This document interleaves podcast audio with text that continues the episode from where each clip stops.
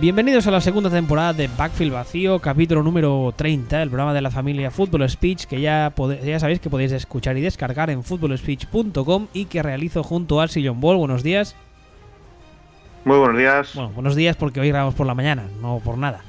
Que en Twitter ya sabéis que es arroba Ball y a mí me podéis encontrar como arroba wbistuer. Antes de empezar con el programa de hoy, que vamos a hacer un repaso de la semana 10 ya, perdón, quiero añadir dos temas. En Twitter ya sabéis que voy compartiendo material de vez en cuando, material que encuentro, porque mm, la verdad es que no tiene mucho sentido guardármelo para mí, en plan, en plan Gollum. Así que cuando lo encuentro, pues lo comparto y lo subo. Ah, ayer mm, subí dos libros que quiero que les echéis un vistazo porque están bastante bien. Uno es una, una especie de novela que es NFL Brawler, que la escribió un señor que se llama Ralph Sindrick, que yo no sabía quién era. Al parecer este señor es un ex línea ofensivo de la NFL y además es un señor que después de jugar se, puso a hacer de agente y ojé el libro por encima y cuenta algunas historias esas turbias tan interesantes. De hecho, me quedé con la copla de una, de una parte del libro en la que habla de uh, Jim Irsay, del propietario de los Colts, al cual dice que incluso su propia madre llama el diablo. Eso es verídico, está en el libro. Y eso me dejó flipando. Y luego compartí otro, que es eh, Winning Football, de un eh, coach que se llama Will Ramsayer, que está muy bien porque es un manual mm, bastante completo, pero a la vez mm, no se va mucho por las ramas, no mete mucha paja, no es complicado de entender de todas las posiciones de, un equipo de fútbol americano, tanto ofensivas como defensivas, y también habla de conceptos de playbook, de conceptos de diseño de jugadas, de nomenclatura, y es un libro que está muy bien, no es muy largo y la verdad es que vale mucho la pena.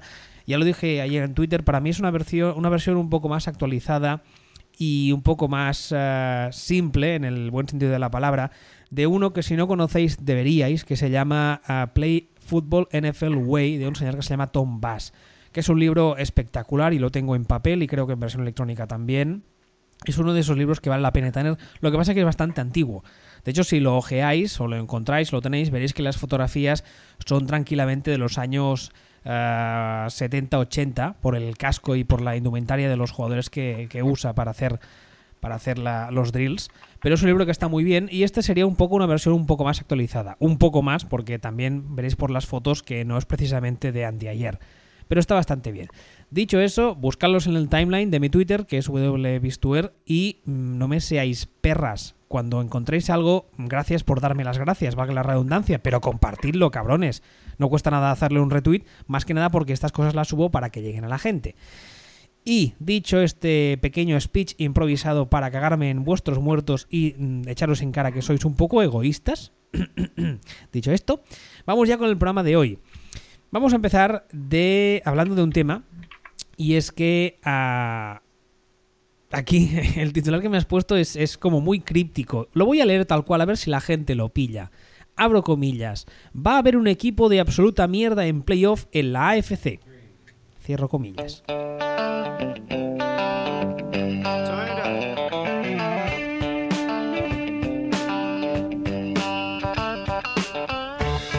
¿Crees que la gente entenderá un titular tan críptico?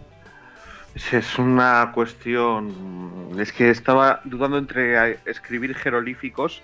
Lo que pasa es que, claro, ponernos ahora mismo a decir aquí, ojo, águila, ojo, búho, hombre haciendo así, pues tampoco me ha parecido que fuera lo ideal para este medio, mm, básicamente el audio, ¿no? Bueno, y básicamente, cojones, es audio.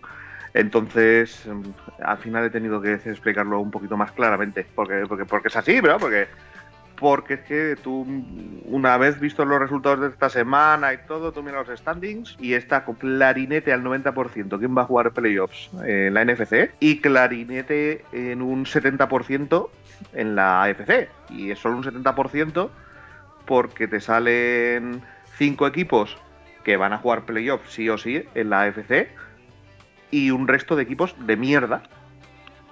Y de esos equipos de mierda, pues va a jugar alguno, pero es que son de mierda. Entonces eh, no tiene, no tiene mucho misterio. Tú miras la AFC y tienes Steelers y Patriots, más luego Kansas, Tennessee y Jacksonville. Esos son equipos que, están de 6-3 para arriba. Y a partir de ahí, en positivo solo están los Buffalo Bills, que están en, no te voy a decir en caída libre, pero apuntando, apuntando hacia abajo. Están en modo Buffalo Bills. Están en modo Buffalo Bills y el resto de equipos ya están en negativo. Lo de los Bills es, es Eh. curioso, ¿eh? Lo de los Bills. Mira que llevamos años diciéndolo. Yo todavía estaba en Fútbol Speech que lo decíamos. Empezaban la primera mitad de la temporada como un tiro. Aunque eh, sí que es cierto que este año al menos han aguantado un poco más. Porque años anteriores llegaban al quinto o sexto partido y ya empeza- empezaba la, la implosión. Y esta vez han aguantado un poco más. Pero van a volver a hacer lo mismo que llevan años haciendo. Y es que empiezan la temporada como un tiro y luego de repente no sé, quizá, quizá habría, que, habría que repasar, no sé si, eh, imagino que a lo largo de los años habrá ido cambiando, pero que habría que repasar el tema del staff de preparación, de preparación ah, física, porque no acabo de entender que un equipo mm, deportivo profesional tenga este bajón de rendimiento a, partir de haber jugado X semanas. Y es que además lleva años pasándole, es algo, es algo muy curioso. Y luego, luego lo comentamos, pero es algo extrañísimo. O extrañísimo, no. No tiene. No lo sé, es que casi parece que sea cultura de la franquicia, pero bueno, luego, luego lo comentamos. Volviendo a lo que es a, a esta cuestión eh, de, de lo que es el, el cuadro pre- el cuadro de playoff, ahora mismo en la AFC, esta semana, han ganado cinco equipos. O sea, hay cinco equipos con, con que están en un eh, eh, que su último partido es una victoria. Cinco. 11 equipos cuyo último partido es una derrota. Y, no solo eso, estoy viendo ahora standings y de los eh, 16 equipos de la conferencia, solamente 6 tienen récord positivo. Sí, sí, es lo que estaba diciendo ahora mismo. Que todos los demás tienen récord negativo y de esos seis, uno son los Bills. Que, que todo apunta a que si siguen como están ahora mismo, irán para abajo. Exactamente.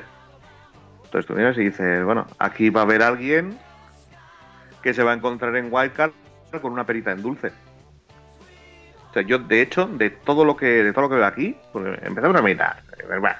supongamos que los Bills aguantan. Vale, opción uno, vale. Tampoco sería descartable, porque incluso aunque se pongan a perder partidos y vayan hacia abajo, es que los demás no son mucho mejores. Los Ravens, flaco élite. Los Riders, mira, dentro de lo malo malo, los Riders son probablemente el equipo que más pinta le veo de, de tener capacidad para, dentro de la maldad, acabar siendo el primero de los malos y meterse en playoffs. Los Dolphins. O sea, es que los Dolphins están en media tabla en la FC. Los Dolphins Y tienen, un, un récord bastante engañoso, ¿eh? Ya hemos hablado de ellos Este- varias semanas, pero... Sí, sí, sí, no, no, es, es, una locura lo engañoso del récord de los Dolphins. Pero es que están en mitad de tabla. No, claro, Es que evidentemente. Esas cuatro victorias hacen que no estén en, la, en, en el fondo. Tienen que estar en la mitad, normal. Empatados prácticamente con los Jets. Los Texans que no tienen quarterback. Los Bengals, bueno, es que los Bengals están 3-6. O sea, Es que ya estamos, es que estamos hablando aquí ya equipos que equipos de 3-6. ¿Qué, ¿Qué pensamos que van a hacer? ¿4-2? En lo que queda, te refieres. Sí. Sí, sí, sí, sí, Es- sí. es- bueno, es- o es- 4-2. 4 4-3. Es muy poco ¿Que se hacen probable. 4-3? Yo, por ¿Se ejemplo, hacen cla- 4-3? yo, por ejemplo, a, lo- a los ah, Colts que están 3-7, no les veo haciendo un 4-3 en lo que queda. Es que tendrían que hacer un 4-3. Bueno, Santan 3-7 más bien sería un 4-2. Tendrían que hacer 4-2 Bueno, da igual, no les veo ganando. no- para, no- pa- para- no- para hacer 7-9. Eh, ya, pero es, que, pero es que aún así.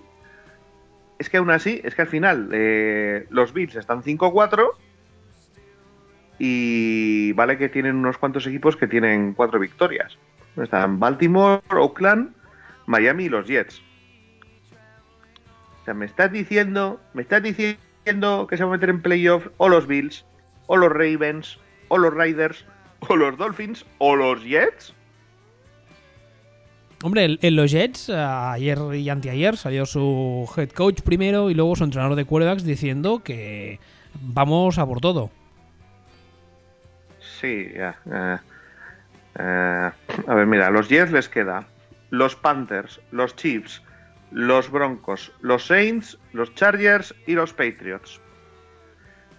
Ventaja que el último partido es contra Patriots. Pero de estos seis partidos que te he dicho, a ver cuántos son- pueden ganar. Tocar los cojones, pueden tocar los cojones en muchos partidos los Jets. Pero ganarlos, Pero ganarlos, van a ganar a los Panthers, van a ganar a, a los Chiefs, a los Broncos, yo creo que le ganamos tú y yo. pero ya está. Porque luego has Van a dicho ganar a los, a los Saints Saints y Patriots. y Chargers. Y Chargers, vale. Los Chargers aún me puedo creer que vale. Los Chargers y a los Broncos, vale. Pero del resto ya está. Entonces, si le sumamos los partidos contra Broncos y Chargers, están en seis victorias. Entonces tendrían que ganar entre Panthers, Chiefs, Saints y Patriots. Una, dos, dos victorias. O sea, yo, es, que, es, que, es que ya está, con una te puedes llegar a creer que puedan entrar. Con un 7-9. De lo, de lo lamentable que es, sí. la, que es la situación. Y De todas formas, Tú hablabas de. O sea, ahora hablábamos de la AFC. En la NFC la cosa está un poco mejor. Un poco mejor. sí, es que la NFC. Sí, no, la NFC no es risible. bueno, Que la NFC.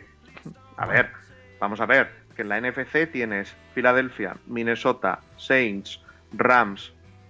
eh, esos entran seguro. Y te diría que los Panthers entran seguro también.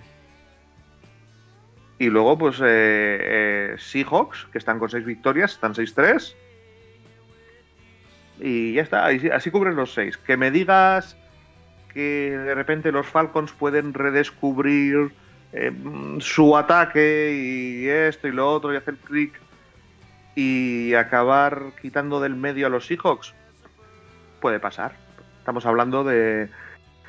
Pero yo creo que pa- para eso ya tendrían que llegar a las 10 victorias y estamos hablando de un equipo que ha sido finalista del Super Bowl el año pasado.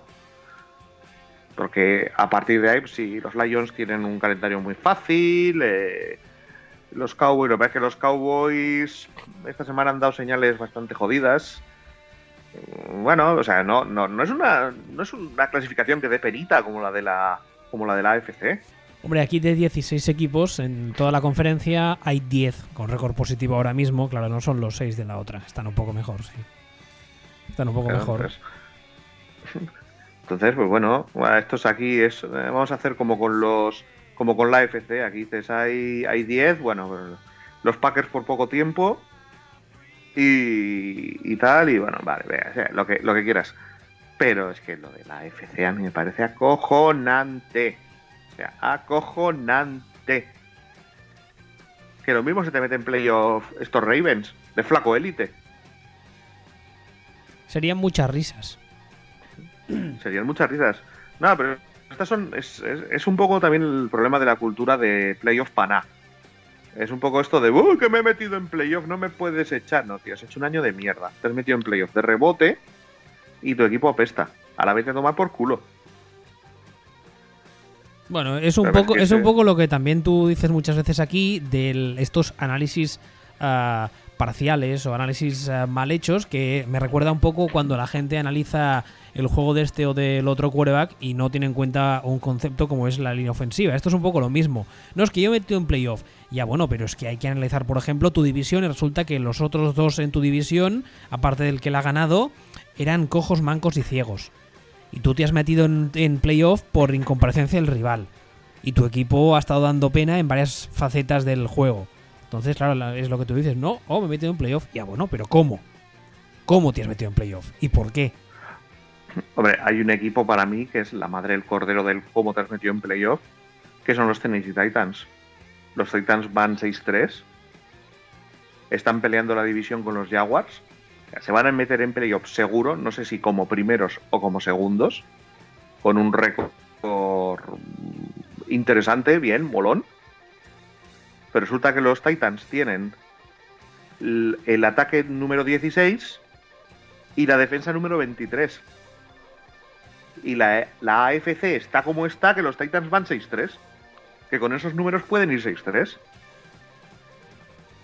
Que ha sido también un poco, no te diré de casualidad, porque los Colts ya sabíamos todos que iban a pestar, Pero en el caso de los Texans ha sido un poco mala suerte, porque ha empezado a caer gente y, y de repente te has encontrado que en vez de ser un equipo que en principio pintaba contender, al menos para su división, ha pasado a ser mm, una banda de pueblo. Pero bueno, eso evidentemente son cosas que pasan y no es que sea, no es que Claro. sea, mm, no les estoy quitando mérito a los Titans, ¿eh? que se me entienda.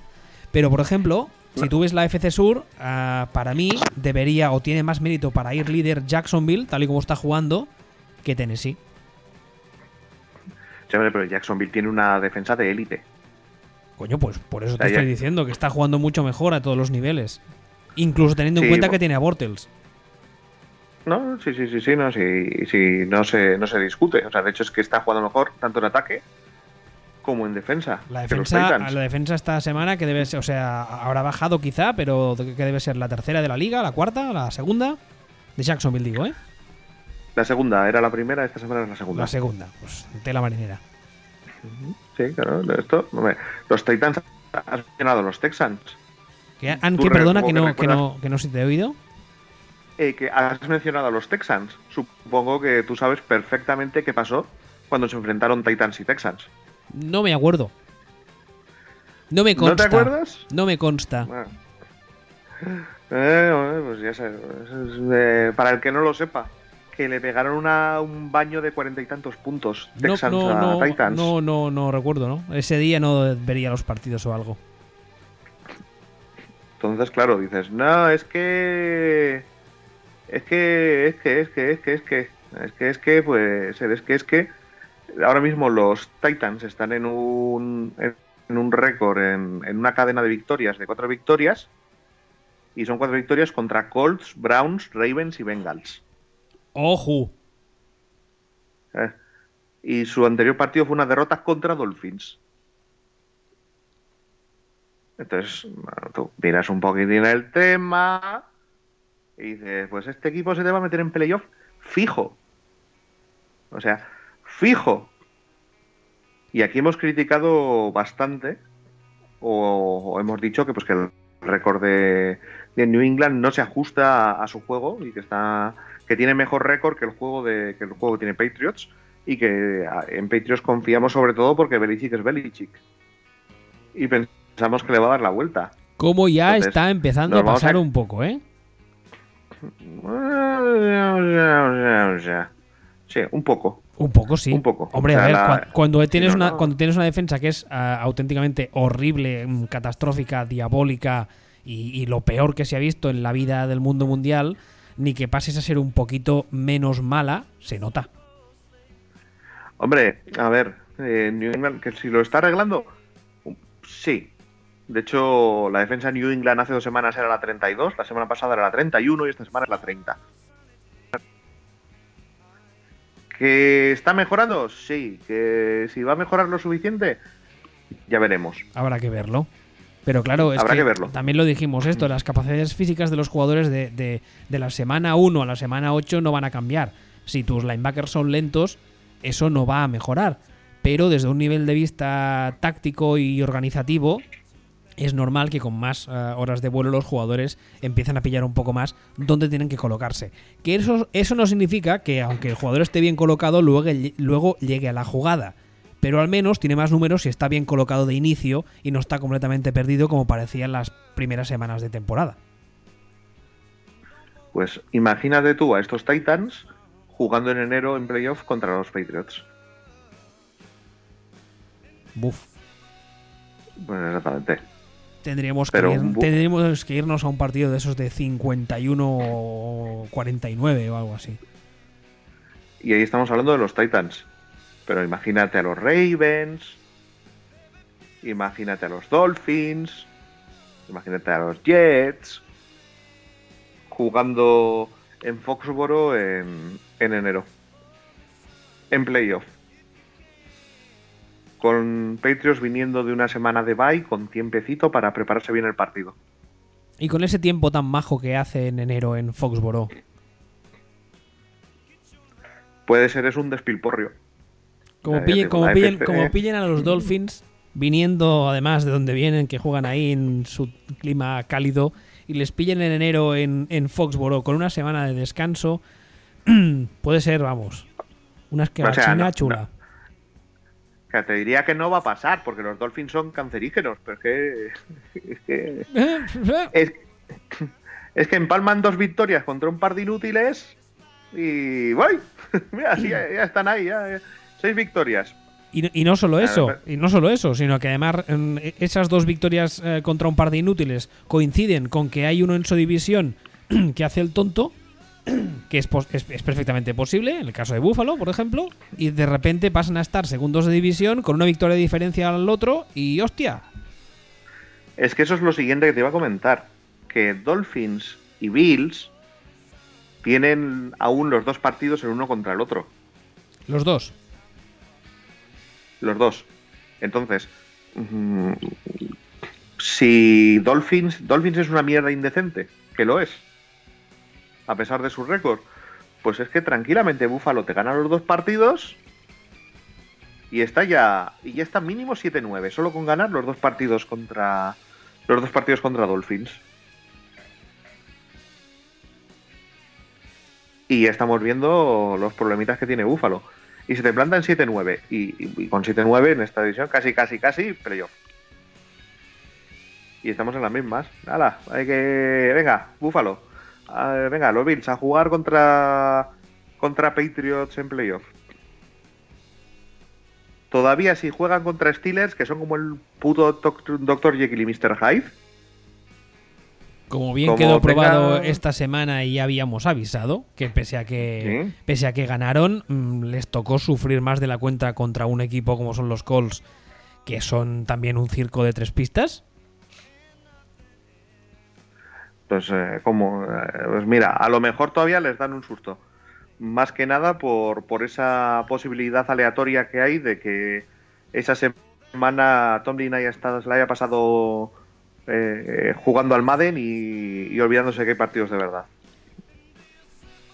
Pero vamos, que, que esto va a ser este, este año de la FC telita, telita con ella. Telita con ella. Si te parece cambiamos de tema y vamos a hablar de los Minnesota Vikings porque mm, otra cosa que también habían avisado muchos es que parece que los Vikings son una cosa bastante seria.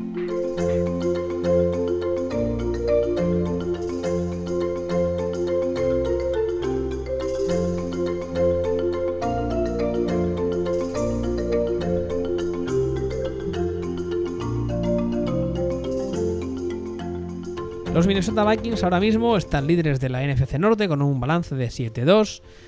Eh, una de las historias, por así decirlo, si es que hay historia esta semana, ha sido que hay gente que ya está empezando a decir, claro, porque cuando vuelva Teddy Bridgewater, ¿qué hacemos? Porque Kinum está jugando, bueno, está jugando, bueno, ni terriblemente mal, ni espectacularmente bien. Ah, ah, Disiento, ¿Disientes por qué? Porque está jugando que te cagas. Ah, pero eso, ¿me lo dices porque le has visto jugar y te lo parece o por las estadísticas? Te lo digo porque le he visto jugar y me lo parece. Creo que está muy ayudado por la línea, pero está jugando que te cagas. O sea, no. No, no, no le veo. No lo veo criticable. O sea, este no, año, pero de hecho, criticable no, pero a mí la, la sensación que me da es que es un tipo que... que a ver, ¿cómo, cómo lo explico? Hay, algunos quarterbacks que cuando hacen el dropback, tal y como hacen el dropback, ya estoy... Ay, ay, ay. Este no es un caso de esos, que quede claro, no es un caso de esos. Pero, por ejemplo, en el otro aspecto estaría a Brady o Rogers, que cuando hacen el dropback estoy completamente tranquilo de que el 99% de las veces va a pasar algo positivo. ¿Vale? Este caso estaríamos, mm, quizá es porque viene de todo lo que viene todos estos años y porque también le vi en Houston, pero yo Kinum, cada do- o sea, cada cuatro o cinco jugadas siempre tengo todavía en el fondo de la cabeza ese ay ay ay como diciendo, está jugando bien, pero ¿y si la caga ahora? Es, igual es injusto, ¿eh? estoy de acuerdo, pero mm, yo creo que estamos hablando, aquí tenemos que hablar de, de- de los, ah, ¿cómo es eso que se dice en derecho? Los antecedentes. Y hombre, que- y que claro no- que Kinum está haciendo el año de su vida. Pues por eso mismo, es un tío que, bueno, que viene de lo que viene y que sí, está jugando bien, pero ah, nadie me asegura, y quien me lo diga, lo siento, pero no le voy a creer, que cuando un partido se ponga así disputado y la cosa se esté jugando, yo qué sé, eh, en una primera ronda de playoff, por ejemplo, ah, no se le crucen los cables y te lance una de esas intercepciones estúpidas que le hemos visto lanzar más de una vez. Hombre, sí, sí que puede ser. Es, eh, como bien dicen, no es Rogers y no es Brady, ni, ni remotamente, pero tampoco le podemos quitar los méritos a lo que está haciendo. Bueno, de, de Eh, hecho, de, de hecho, precisamente una de las cosas que me preguntaron en Twitter, creo que fue ayer, hubo gente que me dijo, bueno, y un- un- en cuanto Bridgewater esté para jugar, le sacas y sientas a Kinum, y yo dije, hombre, no, porque Kinum ahora mismo está con un ritmo muy majo, con ritmo de competición, encima me estás poniendo un, escenario en el que en el que la alternativa viene de estar sin jugar a nada durante hace un año y pico. Entonces no tiene sentido ahora mismo, eh, vamos, es que ni plantearse sentar a Kinum, porque rompes el ritmo del quarterback y eso muchas veces hace que rompas el ritmo de la ofensiva, no solo del jugador. Hombre, a ver, y que Bridgewater, mm, le- todos nos alegramos, eh, nos cae muy bien, es muy majo, pero. Pero yo creo que estamos deformando un poco el recuerdo de lo que ha sido Bridgewater. Bridgewater sido un jugador que, como mucho, mucho, mucho, Para, mucho, mucho para. correctito. Para. Tú lo estás viendo mm, como, como fan analítico, vamos a decirlo así. Pero no lo estás viendo como fan de Minnesota. No sé muy bien por qué. Para los fans de Minnesota, o al menos para la gran mayoría con los que yo hablo, casi todos, ah, le ven como el segundo advenimiento de nuestro Señor. Y están, Pues, están eh, convencidos de que Teddy Bridgewater es lo que marcará la diferencia de que esta ofensiva pase de, de punto 1 a punto 2. No voy a poner notas, cada cual que ponga la nota que considere. No entiendo muy bien por qué. Pero si tú lees ah, tweets, lees foros, etcétera, eh, es- es- está como aceptado que bueno que en Minnesota le están esperando bueno que eso que es el próximo quarterback franquicia de- del equipo y hombre A ver, pe- dejando al margen que tiene la rodilla como Chenique, dejando eso completamente al margen, es que no, no, es que no, en absoluto. En absoluto. Y si la gente de Minnesota se ha pegado un golpe en la cabeza, pues se ha pegado un golpe en la cabeza. Los aficionados, no creo que el, no creo que el staff se haya pegado ese golpe en la cabeza. yo ya dije la última vez que jugó antes de la superlesión y tal que a mí me parecía hasta la fecha me había parecido y además creo que está grabado por ahí me parecía un game manager bastante decente y que quería ver Y punto. Vale, quería ver si iba a algo más o no tenía capacidad para, para ir a nada más y quedarse en Game Manager. Que a día de hoy en esta NFL tener un Game Manager que no te haga locuras, oye, puedes tirar muchas millas con eso. Pero claro, mm, hay que ser consciente de lo que tienes. Tú no puedes tener un 600 y apuntarte a correr las 24 horas de Le Mans. O apuntarte a correr Fórmula 1, porque tienes un 600. En esta vida hay que ser consciente de lo que eres y de lo que no eres. ¿Me explico? Perfectamente. Perfectamente. Pero, pero precisamente no es un quarterback, hasta ahora no ha sido un quarterback que te fuera a cambiar absolutamente nada. Que, que te vaya a cambiar el ataque. Pues es un, Joder, es que es un, ha sido un quarterback muy similar a lo que ha sido el Sam Bradford ese que tanto hemos criticado. O más que criticado, hemos descrito. Porque a mí un game manager súper sólido y amarrategui, yo soy muy fan de Alex Smith, incluso de Alex Smith excesivamente Armarrategui y, y Sam Bradford era eso y Bridgewater era eso. Eh, casi te diría que, que va con la cultura de, de los Vikings ahora mismo tener ese tipo de quarterback eh, game manager y, y tirar de trincheras. Y este año pues eh, este año ah, habría que hablar también de Sparano este año la, la línea de, de los Vikings está funcionando de puta madre y entonces pues Kinum se está beneficiando que se beneficiaría más Bridgewater, pues, pues- pues- pues- vete a saber. Pero es que no, no ha demostrado hasta ahora nada, nada, que a ver, es que ha jugado un año y medio, bueno, dos años, ha jugado dos años en, en la NFL. No es que haya jugado 27, pero en los dos años que jugó, lo que demostró ser fue un quarterback aceptable, sí, decente. decente. Estaba aquí O sea, mirando, no- mirando los números de Kinum de esta temporada y es lo que tú decías, ha tenido partidos que están muy bien. Por ejemplo, esta semana sí que es verdad que, que hay que quitarse el sombrero porque ante Washington es una parte, no te diré la única, pero una parte muy importante de la victoria del equipo, una victoria además muy ajustada. 21-29, 304 yardas, 4 touchdowns y 2 intercepciones. Pero luego tiene partidos en los que hace números mm, muy decentes, pero porque tampoco el equipo necesita que haga más, que eso es lo bueno. Por ejemplo, contra Chicago tiene un 17 de 21 para 140 yardas y un touchdown.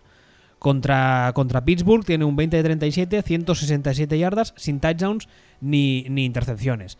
Entonces, bueno, pues eso, Kinum está... El partido de Pittsburgh es el partido malo del año de, de Kinum. Sí, pero aún así el, equipo, el equipo pierde más, pierde con claridad, un 26 a 9. Pero aún así, a nivel estadístico individual, no es uno de esos partidos que tú coges la, hoja de estadísticas de un jugador, de un quarterback y ves todos los partidos de la temporada y de repente hay uno que se te va a la vista y dices 3 mm, de 25, 6 mm, yardas y 6 intercepciones en plan. No es ese caso. Eh, mm, eh, bueno, hace 4 yardas y medio por pase ese partido. Ese es, ya digo que es el partido malo. De hecho, sus dos partidos medio malos, aunque el otro es flojo más que malo, es otro partido que pierde, el partido de Detroit. O sea, el partido de partido de Detroit, pues mm, hace, hace 16 de 30, lo que pasa es que tiene más, sacan muchas más yardas por pase y tal. Bueno, es un, es un mal partido. Es un mal partido, no tan malo como el de Pittsburgh. Pero en el resto, a Tampa Bay los destroza ese partido lo vi y, aquello era acojonante, los destrozó enteros. Vale que la defensa de los ah, sea la defensa de Playmobil. Eso te, eso te voy a decir. Porque, por ejemplo, contra, contra Cleveland, que es, una, es un equipo que está como está, es cierto, pero la defensa, lo hemos dicho, yo creo que en esto coincidimos ambos, está empezando a montar una defensa bastante decente, pese a la mierda de ataque que tienen, o al menos que parece que puede ser decente. No sé, a nivel estadístico no sé dónde está, pero yo te hablo ahora simplemente ah, de, lo que decimos siempre de light test. Yo veo jugar a la defensa de Cleveland y digo, si me dices que en dos años va a ser una defensa, quizá no top 3, pero sí, mm, bueno, top, no sé, 10, te puedo llegar a creer que eso pase. Sí, yo también. Ahora mismo la defensa de Cleveland está en lleva todo el año, bueno, está subiendo poquito a poquito, poco a poco, y últimamente está rondando la posición 20 de la liga. lleva varias semanas, 19, 20, 21, 22 en esa zona. Claro, a, esa, defensa, contra esa defensa le hace un 27 de 43, 288 yardas, dos touchdowns y una intercepción. Y Minnesota gana el partido con claridad, 33 a, 16. Entonces, es lo que es lo que tú decías ahora, tiene un partido un par de partidos malos, Kinum, a lo largo de la temporada y yo francamente estoy muy contento por él, me alegro por él y está jugando bien, pero no me puedo fiar de él a ciegas. Hombre, a ver, vamos a ver. Es que no te tienes que fiar de las ciegas. Eh, es cierto que en postemporada, eh, en un momento dado, te vas a encontrar que va a tener que, que, va a tener que ganarle él un partido a, a, Drew Brees, a los Saints. Y se va a estar jugando el bacalao y, y eso, y va a estar por un lado va a estar pasando él y por el otro lado va a estar pasando Brice. Y pues, hombre, Brice es un poquito mejor. una viajilla, ¿eh? un poquitín de. Ah. Poquitín, un poquitín de nada. Entonces, claro, eh, ¿qué puede pasar? Mm, habrá que ver, habrá que ver los cruces. Ah, mira, lo, tengo, lo tengo abierto ahora el, calendario que le queda a nivel de eh, el ataque de Minnesota contra, una contra la defensa rival eh, lo tiene bastante a favor, ¿eh? Porque esta semana le viene, eh. le vienen los Rams, que esa no, pero luego viene a Detroit, Atlanta, Carolina, Cincinnati, Green Bay y Chicago. Este, este último dúo Green Bay-Chicago a nivel defensivo... Palomitas. Un, un poquito. Sea, palomitas. Sí, sí, sí. Tiene tiene que ser como ver un episodio de Dexter con Green Bay y Chicago haciendo de víctimas de Dexter. Ya en ese plano cuando ya están ataditas y todo. Esto puede ser un poco, un poco masacre. Esta semana contra los Rams, quiero ver qué hace. Hombre, los Rams tienen la mejor defensa de la liga, creo, esta semana. Por eso, por eso. Quiero ver cómo, cómo, la línea ofensiva de Minnesota gestiona esa defensa y creo que puede ser uno de los partidos de la jornada. Sí, la verdad es que sí. La verdad es que no te voy a decir que del año, pero, pero sí, porque la línea ofensiva de, la cuestión de trincheras, ese dúo de, línea de ataque de, Vikings contra línea defensiva de, Rams, mm, pinta, pinta interesante, interesante. Pero vamos, lo que te quiero decir es que al final, este mismo, este mismo partido contra los Rams es uno de los partidos que en playoff se puede dar perfectamente y perfectamente lo pueden ganar los Vikings. Sí, sí, sí. no, no, es un escenario que me lo plantees y te diga, ¿tú qué has bebido hoy? Sí, sí, me lo, me lo creo. O sea, de hecho, yo me puedo llegar a creer que los Vikings ganen casi a cualquiera. Casi a cualquiera. Mm. Eh, lo, ¿Qué pasa? Que se van a encontrar en playoffs pues eso, contra los Saints, se van a encontrar contra los Eagles, se van a encontrar. Pues mira, te diría que estos dos son los dos únicos equipos en la NFC que yo veo superiores a los Vikings. Ya, pero, pero, pero, pero, ejemplo, por ejemplo, volviendo a lo que estábamos diciendo ahora, ah, yo no veo a Kinum ser capaz de hacer muchas florituras contra la defensa de los Eagles. Que eso no significa que vaya a hacer un partido terrible, pero lo suficiente, un partido lo suficientemente estándar como para no ganarlo él cuando el equipo necesite que lo gane él. Sí, pero es lo que estoy diciendo. Saints y Eagles son equipos que veo superiores a Vikings. O sea, especialmente Eagles, eh, que es el mejor equipo de la liga, mm, según el iTest, ¿no? Que, pero que me digas eh, que tienen opciones contra Seahawks, todas. Ah, sí, sí, sí, sí, sí, totalmente. Y, y más con la baja de Richard Sherman ahora. Eh, exactamente. Que esa es una cosa que yo creo que no se está hablando. La gente se queda con el nombre y no analiza el hecho de que la defensa de Seattle va a tener que cambiar la forma de jugar, que eso es la mayor putada. Ya hemos visto lo que ha pasado con los Chiefs. Sí, con la eh, baja de Los Chiefs este año tienen un problemón. Exactamente, los Chiefs este año tienen un problemón descomunal en defensa. Y a, y a Seahawks, porque no solamente Richard Sherman, ¿eh? O sea, Seahawks está teniendo un par de bajas puñeteras en defensa, pero puñeteras, puñeteras, de las que, como bien dices, hacen que tengas que cambiar la forma de jugar. Eh, ya veremos qué pasa con ellos, pero, pero ya digo, yo Vikings ahora mismo, equipos mejores que Vikings en la NFC, solo veo Eagles y Saints. Eagles porque están en otra clase y Saints marginalmente mejores, porque yo soy un poco sorprendentemente fan de, los Saints este año. A todo el resto yo creo que le pueden ganar tranquilamente. E incluso a estos dos yo es que, es que creo que tienen, opciones en un, en un partido. Lo, pues de los Saints...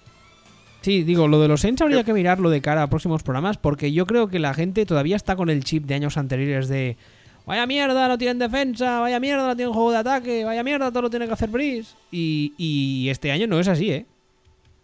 No, no, para nada. Y yo creo que, insisto, la gente está con el chip todavía de años anteriores, no se ha parado a mirarles con cariño y, eh, son un equipo bastante, bastante serio, ¿eh? O sea, el tema de los, el tema de los Saints, los Saints tienen eh, la defensa de los Saints. Los Saints tienen la quinta defensa. Pero si la defensa de los Saints la pasas por el tamiz de, de ajustar en función a, a la calidad del equipo, a la calidad del equipo rival, tienen la tercera defensa de la liga.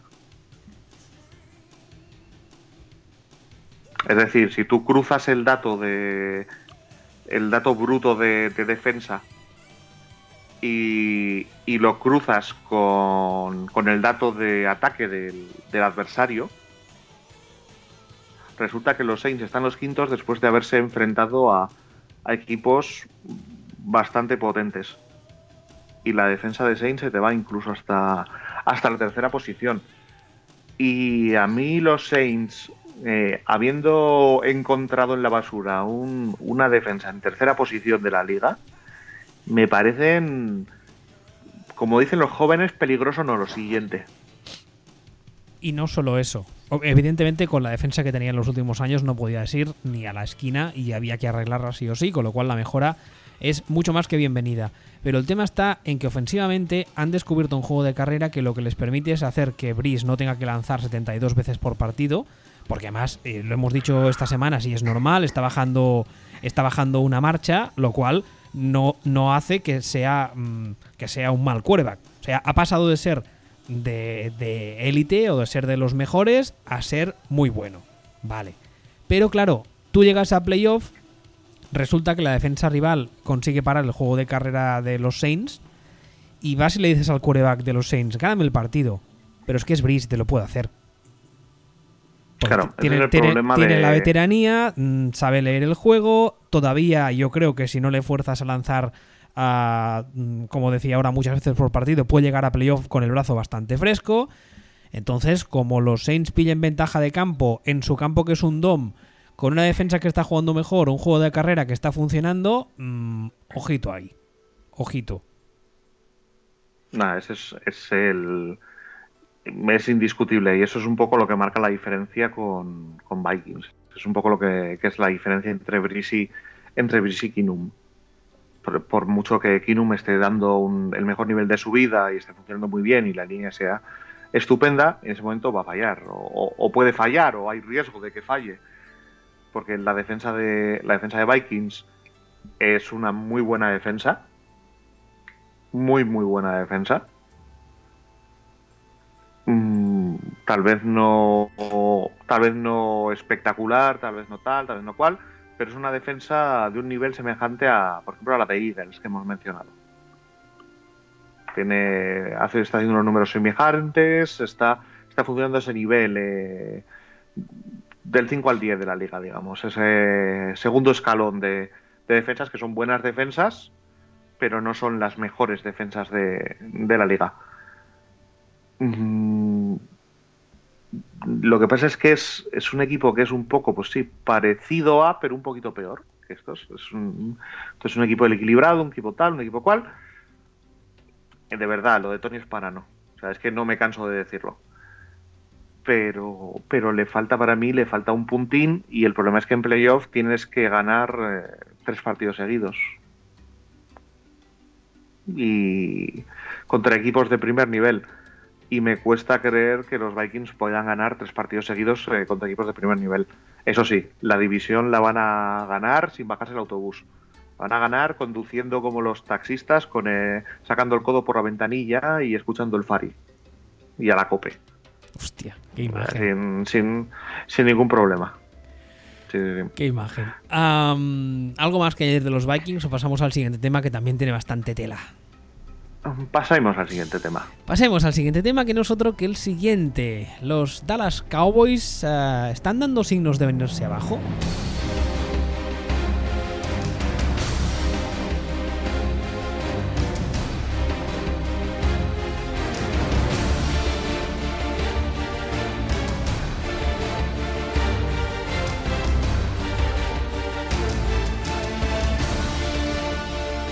Imagino que ya sabréis a estas alturas, eh, la historia, la historia mayúsculas de la temporada, no solo para los Cowboys, sino también a nivel eh, general de la liga, ha sido todo el tema de la sanción por eh, posible violencia doméstica de Zeke Elliott, el, running back titular de los Dallas Cowboys, que ya sabéis que además es uno de, las, de los puntales de su ataque. Esta semana por fin ha empezado a cumplir esa sanción después de que ha habido varios recursos. Este partido pasado ya no lo jugó y los Cowboys, aparte de esa baja, tenían también la baja de Tyron Smith, el, el uh, left tackle titular, lo digo bien, ¿no? Left tackle, sí, sí, ¿verdad? Sí, el left tackle titular. Y eso, pues, uh, ha provocado que los Cowboys no solo perdiesen su partido, sino que además, como el mismo uh, Dak salió en rueda de prensa a decir luego, que jugasen el peor partido del año con una derrota 7 a 27 contra los Atlanta Falcons. ¿Tienen que preocuparse los Cowboys? Tienen que preocuparse bastante. Tienen que preocuparse bastante, entre, entre otras cuestiones, porque su siguiente partido es contra Eagles. Contra los que le quedan dos partidos. De hecho, el último partido de la temporada, que es contra Eagles, mm, no creo que Eagles, a pesar de lo que deberían hacer, vaya a descansar a sus jugadores porque es en Filadelfia. Es en Filadelfia, la rivalidad histórica Filadelfia-Dallas es, de las más duras de la liga y además yo creo que, por ejemplo, si llegase Dallas con el escenario de que es que tenemos que ganar y esperar una combinación para meternos en playoff, bla, bla, bla, Filadelfia saldría, vamos, mm, no a ganar, no, a no dejar mm, piedra sobre piedra. Es que este partido contra Falcons era, era, lo tenían que ganar. O sea, necesitaban ganarlo. Yo pensaba que lo iban a ganar. Y el calendario que tienen, pues está bien, pero tal, pero bueno, estamos hablando de la NFC, no de la AFC. Entonces al final dices Eagles, jodido. Chargers, venga, va. Redskins, venga, va. Giants, victoria segura. Riders, eh, veremos qué pasa con Riders, lo que se está jugando no se está jugando. Seattle y otra vez Filadelfia. Hostia, rascar cinco victorias aquí para plantarse en 10-6. De dos contra Eagles, Chargers, Redskins, Giants, Riders, Seahawks. Les va. Les va a costar. Les va a costar, ¿eh? Les va a costar mucho, mucho. E incluso no les garantiza nada. Yo Lo tienen tengo, complicado. tengo muchas ganas de- desde un, o sea, tengo un interés simplemente deportivo, no tengo ganas de ver perder a los Cowboys, pero tengo ah, muchas ganas de ver cómo gestionará ah, no, no solo el vestuario, sino el equipo, la, organización en general. Si el equipo primero mm, encadena un par de derrotas o tres y en, en segundo lugar si no se mete este año en playoff. Porque yo creo, es una teoría que tengo respecto a Dallas hace ya muchos años y además me la han demostrado cierta muchas veces en el pasado.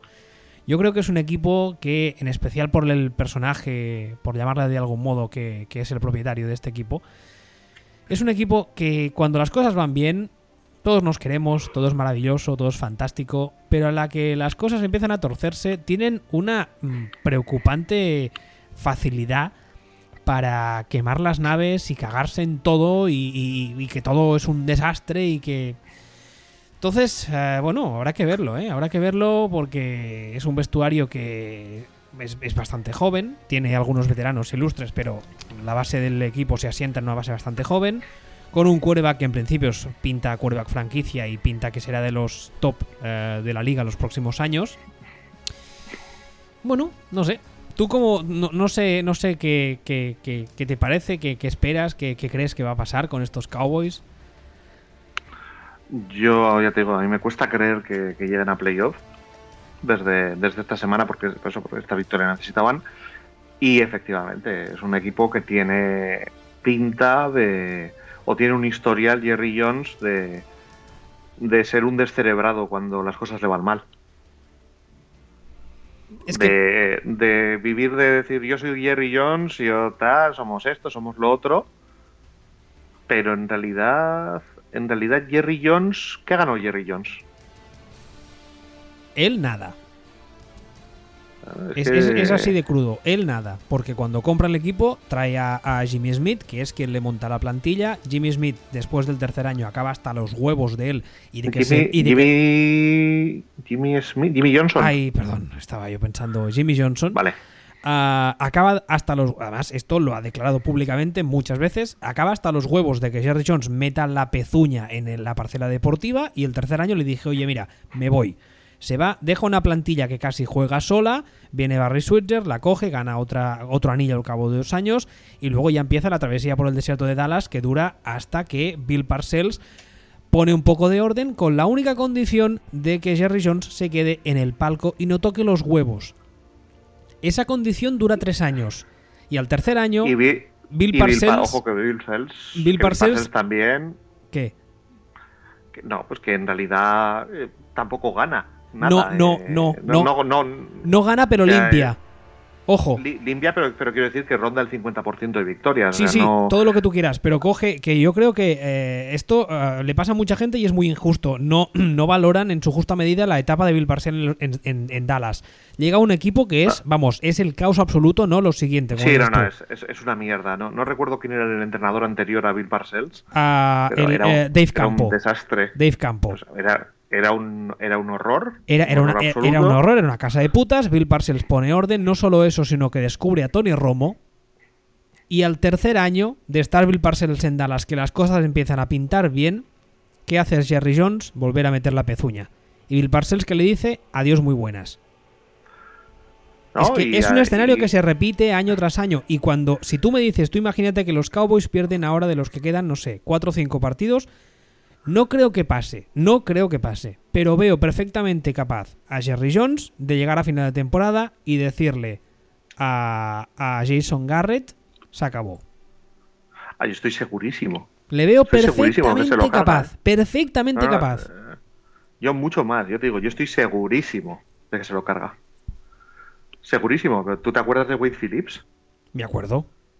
¿Te acuerdas de los años de Wade Phillips en, en los en los Cowboys? los años de Wade Phillips en los Cowboys no fueron para nada malos.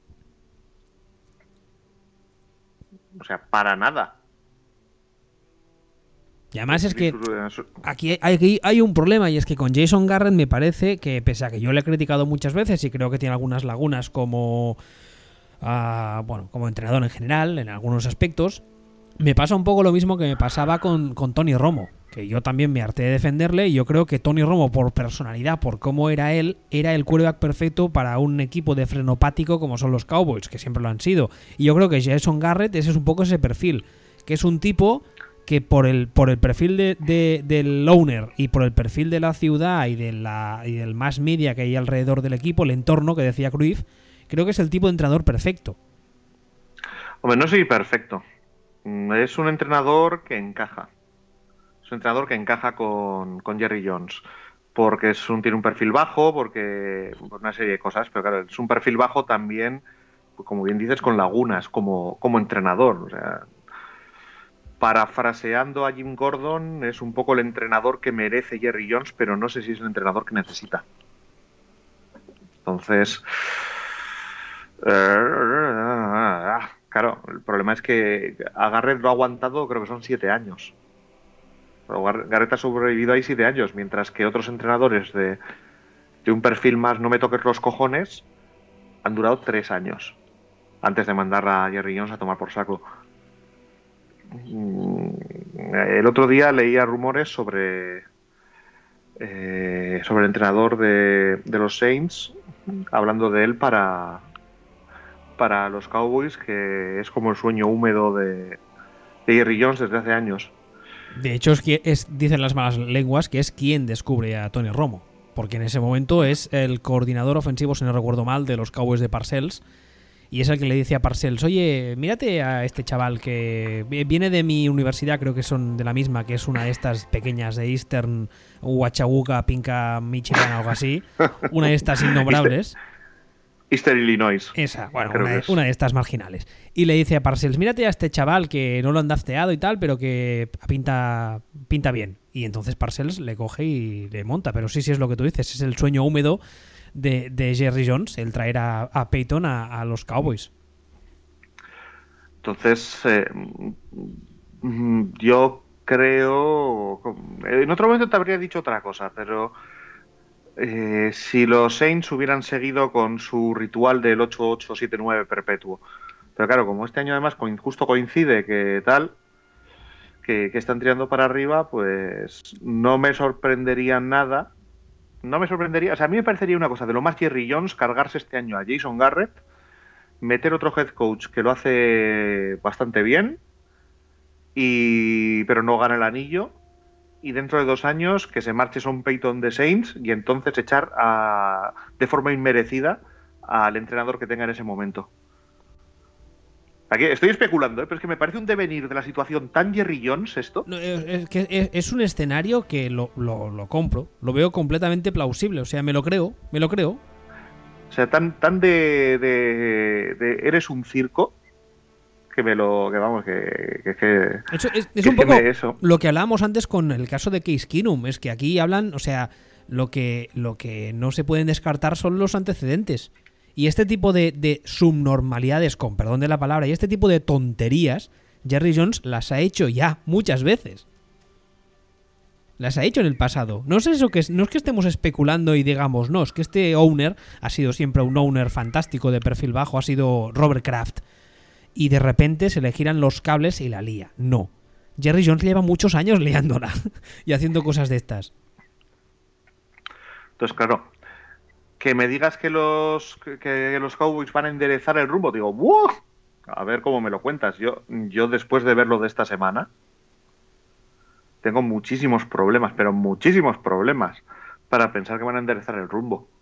Sobre todo porque me ha dado una sensación, yo estaba viendo el partido y estaba diciendo, hostia, está la línea de los Cowboys, eh, ya no es élite, ¿eh?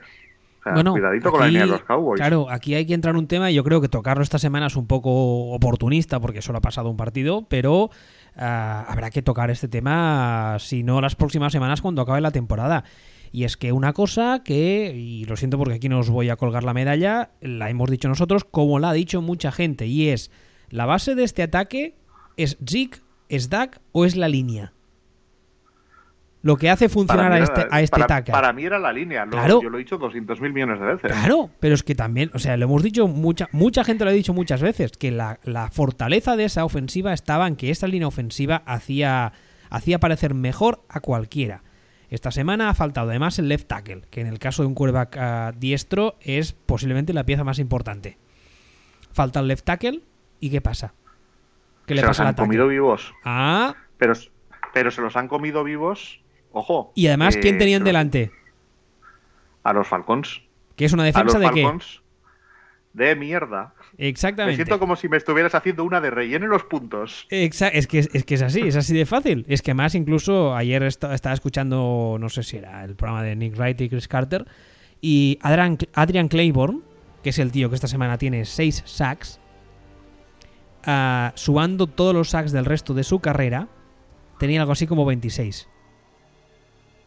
Y es un señor que lleva en la liga ya unos cuantos años, ¿eh?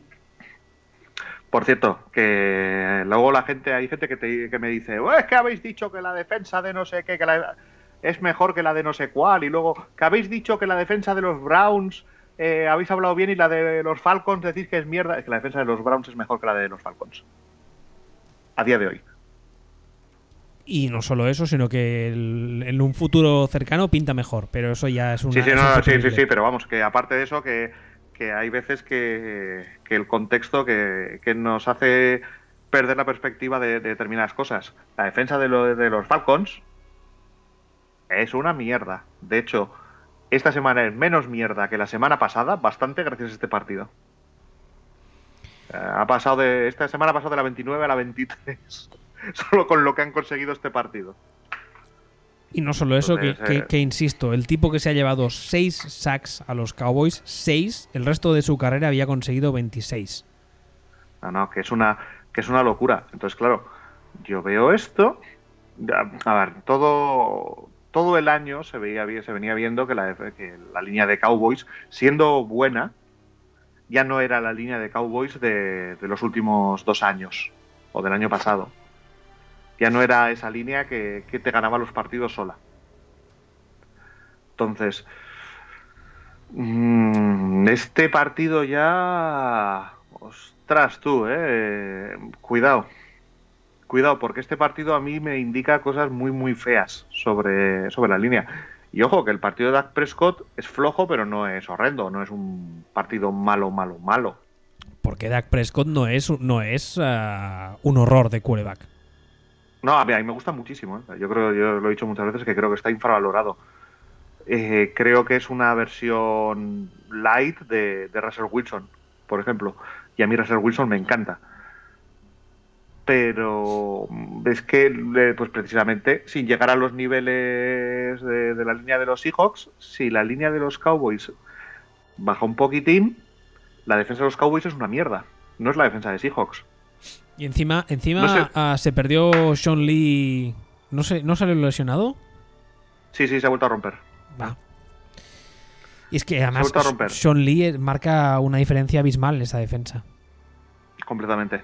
O sea, la defensa había mejorado muchísimo con, cuando volvió Sean Lee. Y al no estar él, pues yo entiendo que la defensa se vuelve a ir a la mierda.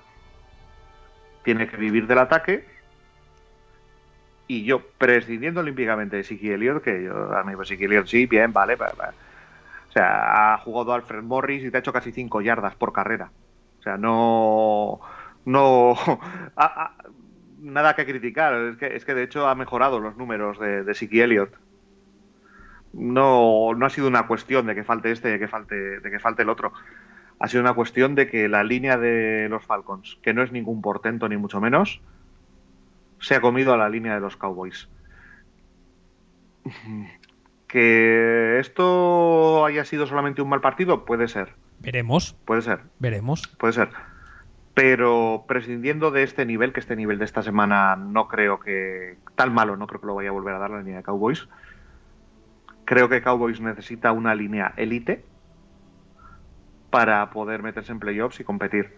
Porque defensa no tienen. Entonces necesitan ganar a, a base de meter puntos. A veces el, el, destino es un poco puta, porque claro, si la actuación tan desastrosa de la línea ofensiva esta semana uh, realmente es un poco engañosa y la línea ofensiva no es tan mala como ha parecido esta semana, que, que estoy contigo, no creo que hayamos pasado de ser élite a ser el horror en una semana, posiblemente la semana siguiente jugarán mejor.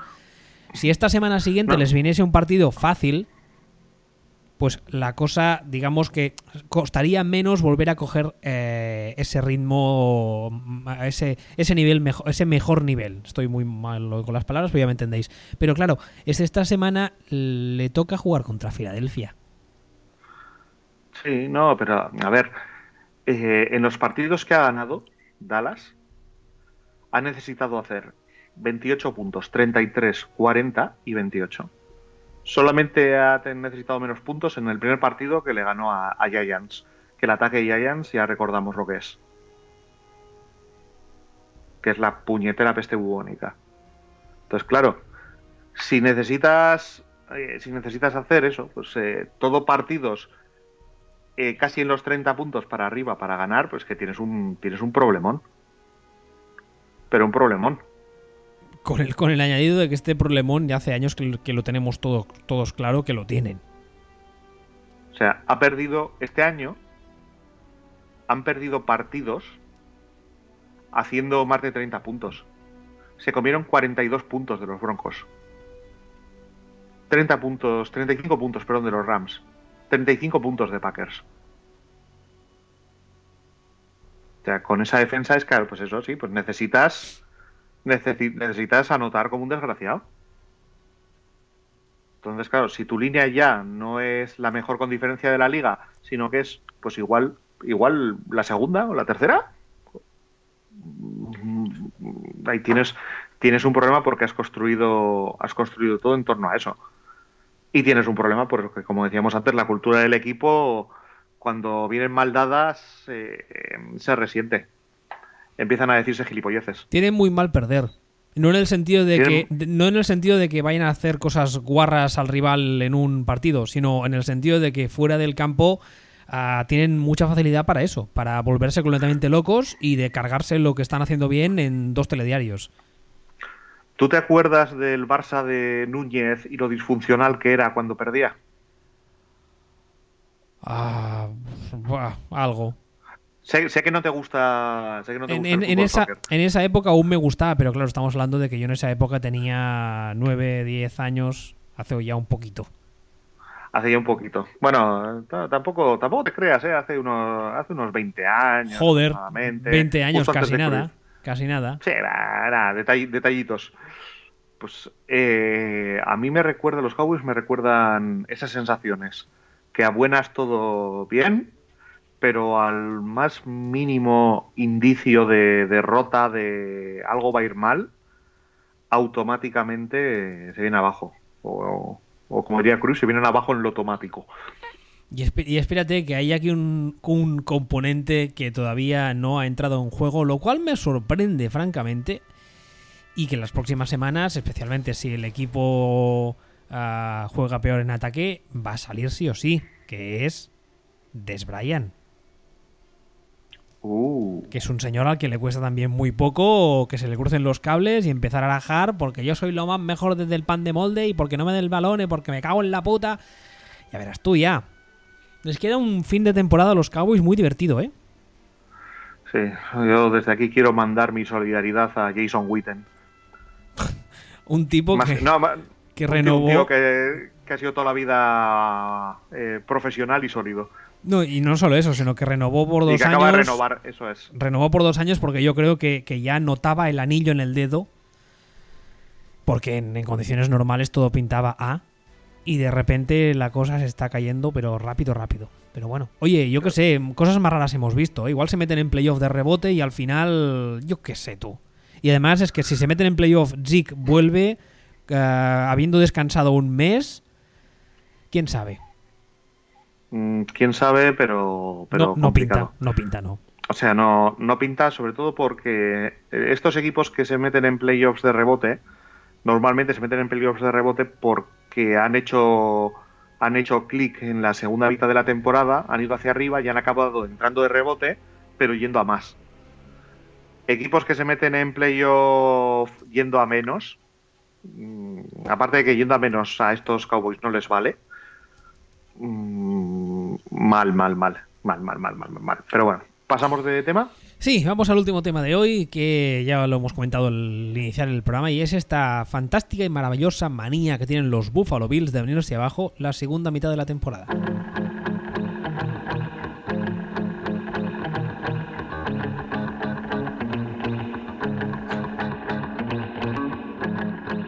Que antes, antes lo hablaba, no...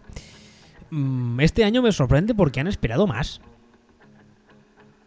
Se hacen, se se mayores o algo. Porque yo, yo me acuerdo que estoy hablando ya de hace pues sus buenos 7, 8 años, cuando estábamos en Fútbol Speech, Ignasi siempre hacía coña que semana 5, semana 6 ya sabías que los Bills adiós. Y este año han- han esperado un poquito más. Lo que sí que es cierto es que a partir de las semanas 7, 8 ya les veías venir. Ya decías, Pues- uy, uy, uy. Y finalmente sí, uy. Hombre, yo he estado mirando, he estado mirando el tema porque, porque es que es de estas situaciones que dices, vamos a checar porque es absurdo, o sea, esto no puede ser. No, no tiene ningún sentido que un equipo, además un equipo a lo largo de los años, que cambia tanto, que pasan estas cosas, pues, pues eh, esto tiene que ser uno de estos de estos lugares comunes, de estos de estos convencionalismos que uno dice, ah, los Bills se van abajo. Vale, mira, pues te voy a contar. Año 2017, o sea, este. Los Bills llegan a la jornada 6 con el me- noveno mejor ranking. Esta semana ya está en el 20. Joder. Año pasado. Jornada 6, tercer mejor ranking. Final de temporada, el 17. 2015. Este es un buen año. Jornada 6, el 8. Final de liga, el 12 solamente. Solo perdieron cuatro puestos. Bueno, No, no, y así, y- pero así todos los años, ¿eh? O sea, 2014 sí que es un año más normal, 2013 del 14 al 18 y mi favorito, el 2011. Eh, jornada 6, cuartos, final de liga, vigésimo terceros. joder. Ladies and gentlemen, los Bills. Y han pasado por ahí en esta época, en, todo este, en todos estos años han pasado por ahí entrenadores todos. Todos. No, no unos cuantos, no, todos. Todo- todos. O sea, yo no sé si es que eh, a pesar de ser de ser de Búfalo, les viene mal el frío. Pero es que- No sé, es que no, no tiene mucho sentido porque me dices, no, es que es ah, vivir en una ciudad como, yo qué sé, Miami. Claro, hay mucha fiesta, no sé qué, lo puedo llegar a entender, pero es que en Buffalo no hay nada. No, nada, nada. Es que no, no tiene mucho sentido.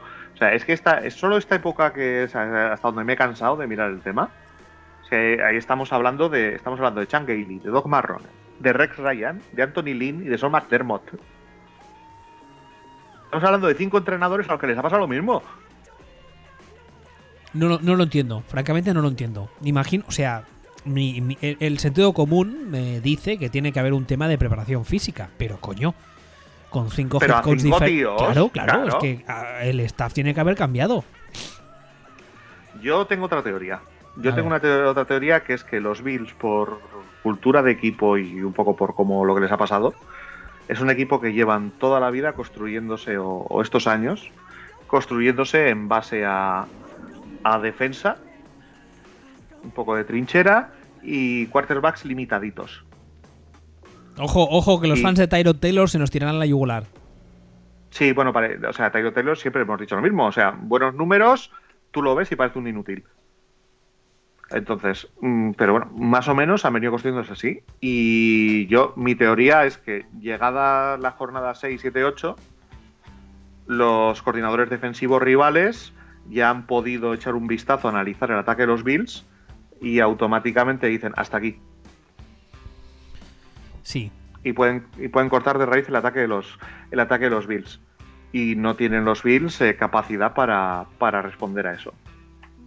Es, es la, la explicación más, más razonable y yo creo que es, debe, debe acercarse bastante a la correcta porque es que otra explicación, yo al menos, mira que llevo años viendo este puñetero deporte y es que no, no, no consigo entender el por qué se repite año tras año, además con staffs diferentes, head coach diferentes, de perfil diferente. Ah, creo que fue este año que en el draft, ah, creo que lo dijimos en los programas pre-draft, que creíamos que Buffalo tenía que ir a por un quarterback franquicia y empezar un proyecto con él. Que al final no fue así, pero es que claro, si te paras a pensar, los Bills no han sido un equipo ganador de verdad desde que se retiró Jim Kelly. Y eso casual- Sí. casualidad no, tiene, no, no, no, no es. No, no, no, no, yo siempre he sido muy fan de Jim Kelly. O sea, a mí me encanta cantando bajo la lluvia y un día en Nueva York. O sea, Creo que, eh, creo que no es siempre- aire. Creo, creo que no es el mismo, ¿eh? No, pues pues entonces no sé de qué me estás hablando. Ah, no, me estás hablando del de la hija. Vale, vale, ahora, ahora lo sé. Ahora ¿Cómo que, vale, el, de la, ya- hi- ya- cómo que ya el me- de la- cómo que el de la hija? ya te lo explicaré luego por privado. Ah, tiene, tiene, Eh, do- tiene dos, además. Tiene dos, tiene dos, tiene dos.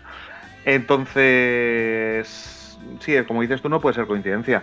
También es que repasando un poco el, año de los Bills, el problema es que esta explicación es la explicación que me dice la lógica, pero no termina tampoco de cuadrar con lo que ha pasado. O sea, porque contra contra Riders, o igual son los rivales también, claro. Claro, ah, yo justamente estaba mirando los resultados. Si te fijas, las defensas que son un poco más decentes pierden, pero en cambio han metido puntos con cierta facilidad. Oakland le meten 34, a Tampa Bay le meten 30, a Atlanta le meten 23, a Denver le meten 26. Pero luego los Jets tienen una victoria que le meten 21 puntos y luego tienen una derrota que son incapaces de meter. Bueno, claro, le meten 21 otra vez, curiosamente. Pero los Jets le meten 30.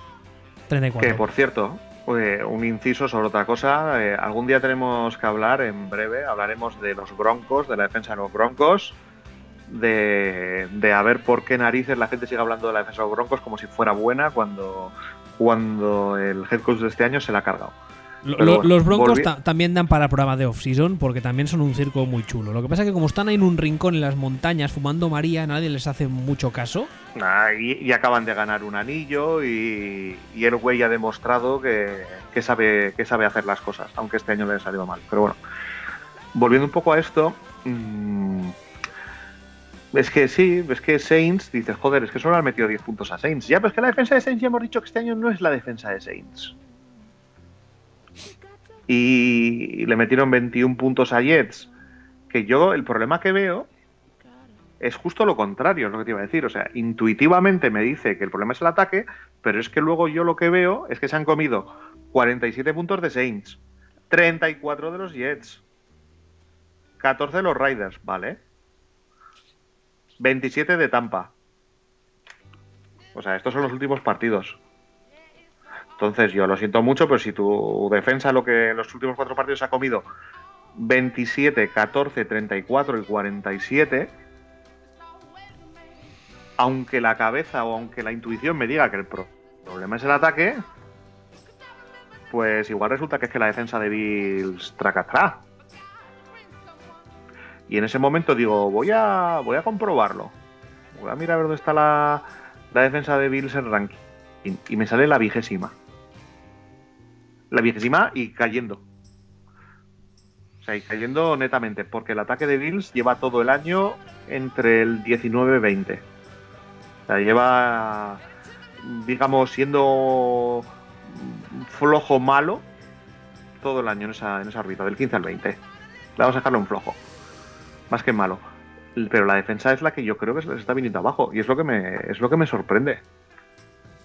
Les queda Chargers, Chiefs, Patriots, Colts, Dolphins, Patriots, Dolphins.